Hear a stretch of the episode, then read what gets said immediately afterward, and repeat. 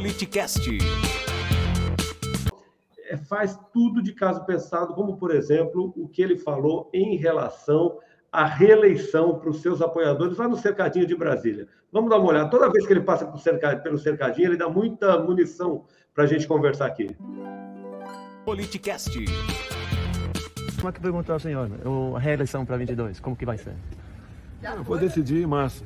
Em março? Eu vou decidir em março. É. Eu tô três anos aí é. Sem tomar um caldo de cana na rua tranquilo. Mas é não. Não é fácil, né? É lutar 24 horas e não poder é ter liberdade. ser criticado sem, sem motivo.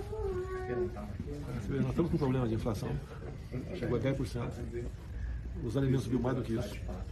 Agora, no mundo todo, pela polícia, não fica em casa. O mundo todo. E aqui no Brasil, mais de 70% do povo apoiou. Fica em casa.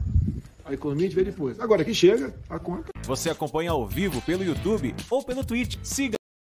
Ou seja, ele diz que é, foi, foi sem motivo, e depois ele mesmo fala os motivos.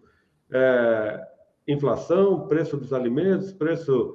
Então, quer dizer, é, é a fala dele por si só já é contraditória, mas de qualquer maneira serve de base para que os bolsonaristas nada racionais, que não colocam a racionalidade acima da emoção, possam, no mínimo, parar para fazer a avaliação da fala dele, né? E outra coisa, se o lockdown existiu, é porque o governo dele se negou a comprar vacina, inclusive aquilo que tornou claro pela CPI da Covid, deixando de responder a 53 e-mails da Pfizer que queria fazer a negociação de vacinação em massa no Brasil. Não é isso, Marcelo? Não, quanto à política, é, a, a, ao enfrentamento à pandemia, ele é criminoso. É um criminoso, crime contra a humanidade. Todos nós todos nós sabemos de alguém que morreu, que morreu vítima da Covid e poderia ter sido salvo, poderia estar com a gente.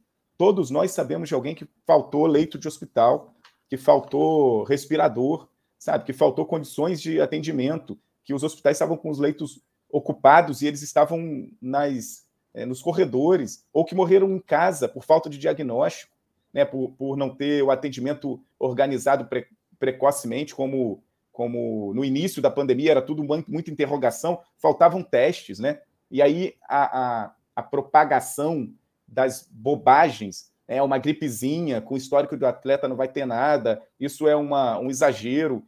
Né?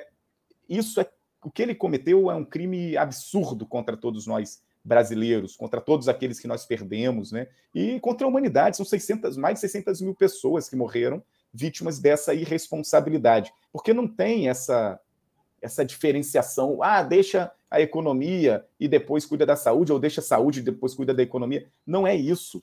Né? O que precisava encontrar, e aí eles não têm capacidade para isso, eram soluções. Quantas pessoas conseguiram, com suas habilidades, com suas aptidões, com suas vocações, dar conta de mudar a forma? E eu não estou romantizando, não, a crise e a dureza que foi durante a pandemia, mas teve gente, tem amigos aqui em Macaé que passaram problemas duros no comércio, no, no, em especial no setor de restaurantes. Essa turma é, conseguiu se reorganizar e hoje tem gente que está preferindo o delivery e não abrir mais o salão do, dos restaurantes. Então, existia também, os momentos de crise também existem para ter oportunidades. Agora, a pandemia, ela apenas, e aí Boaventura de Souza Santos expõe isso num livro importante da turma da Alma Lida, que é A Cruel Pedagogia do Vírus né, ele, ele deixa muito claro que a pandemia, a, o vírus, ele trouxe para a humanidade, para o mundo inteiro, é, claro, é, a dor da perda de tanta gente, mas nos contextos sociais ele só nos escancarou ainda mais os nossos problemas. A violência doméstica, as mulheres que sofrem, sofrem violência tinham que ficar trancadas dentro de casa, com que segurança, né, com que condições? Os moradores em situação de rua, sem teto, como fariam? Né, as pessoas que moram em situações precárias, em bairros precários, sem, é, enfim, sem condições adequadas para manter a higiene ou o distanciamento, o direito à quarentena é algo que não aconteceu para o povo brasileiro em especial e para muita gente no mundo. Então, as crises, tanto econômica quanto social quanto sanitárias, elas estão aí e elas precisam ter respostas. E quem pode dar respostas em momentos assim é quem conduz as políticas centrais de um país imenso como o nosso. A política econômica do Brasil podia ter saída se ele não ficasse falando as bobagens que ficou e juntasse o governo dele para pensar em soluções.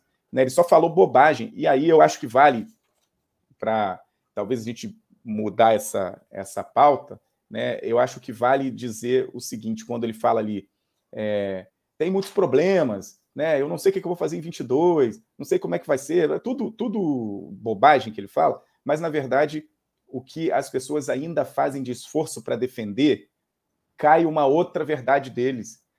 Nós não temos políticos de estimação. Mentira! Mentira! Eles estão sendo manipulados o tempo inteiro para que Bolsonaro seja elevado como algo é, que é para além da humanidade, não é nem de estimação, é algo, né, um mito, um, um Deus, um Messias. Só que o que eles fazem, na verdade, e as pessoas não conseguem perceber, é que eles controlam com a milícia e as igrejas, nas regiões periféricas e tal, principalmente, mas isso está se ampliando. Então, nos bancos da igreja, o pobre está, nos bancos da igreja na fila do osso, né? E eles continuam manipulando ali.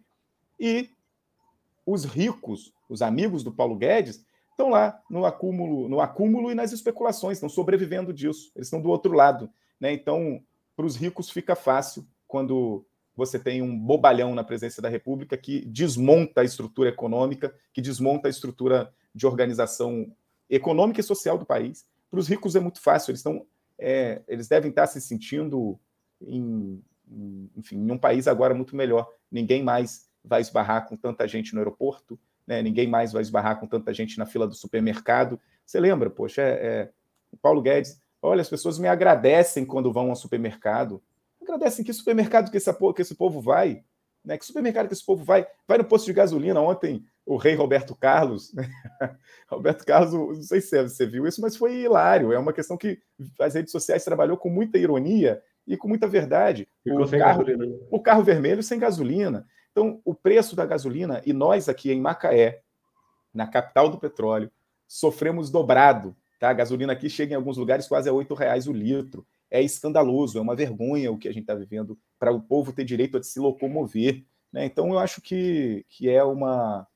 É, o, que é, o que ele fez contra o povo com a pandemia é um crime, e essas bobagens que ele fica dizendo de que a economia tinha que cuidar e a saúde cuidava não, eles não fizeram porque não tinham capacidade de fazer. E o resultado agora, Boa Ventura de Souza Santos, que nos ensina nesse livro, o resultado não é só de agora. O desemprego já estava vindo antes da pandemia, a inflação já estava aumentando em passos galopantes antes da pandemia, a fome já tinha voltado, a gente voltou ao mapa da fome em 2018, 19, não era algo que agora começou, agora agravou, agora ficou mais duro de ver, agora está chegando nas portas de cada um e cada uma que ainda fazia vista grossa.